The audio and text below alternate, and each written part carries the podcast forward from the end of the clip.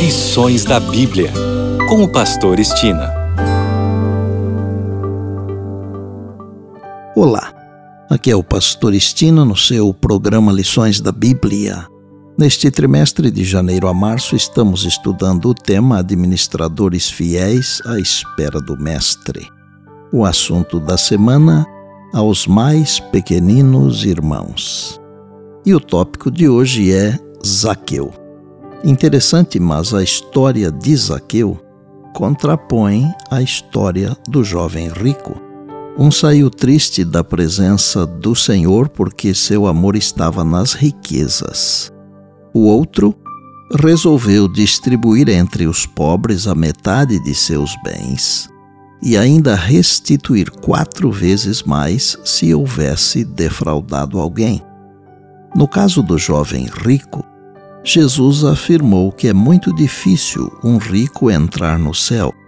Já na experiência de Zaqueu, Jesus afirmou: O que é impossível aos homens é possível para Deus.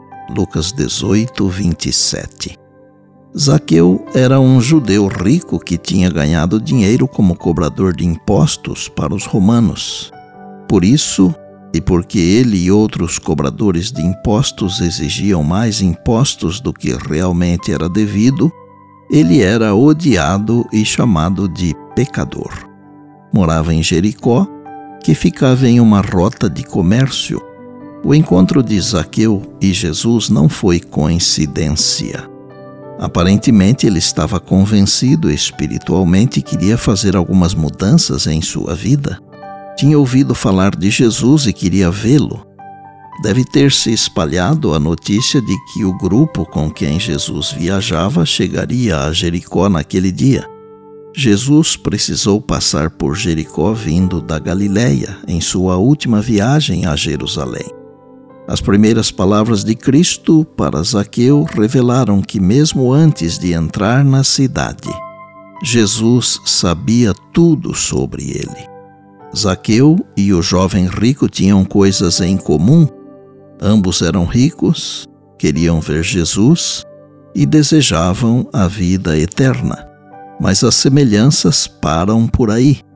Zaqueu ficou impressionado, maravilhado e em silêncio diante do amor e da benevolência de Cristo em se rebaixar até ele, alguém tão indigno.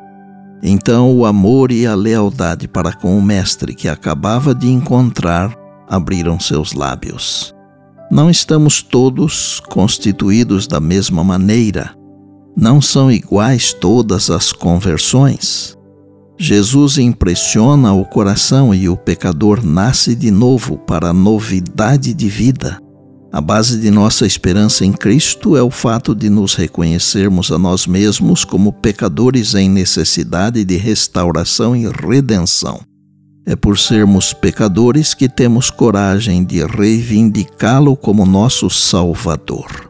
Cuidemos, pois, para não tratarmos com os que erram de maneira que deem aos outros a ideia de julgarmos não termos nós mesmos necessidade de redenção não denunciemos, nem condenemos ou destruamos como se fôssemos sem defeito. É obra de Cristo consertar, curar e restaurar. Deus é amor em si mesmo, em sua essência. E por bondade, lembre-se sempre das palavras de Jesus: Passará o céu e a terra, porém as minhas palavras não passarão. Eis que venho sem demora. Bem, amanhã tem mais. Se Deus assim nos permitir.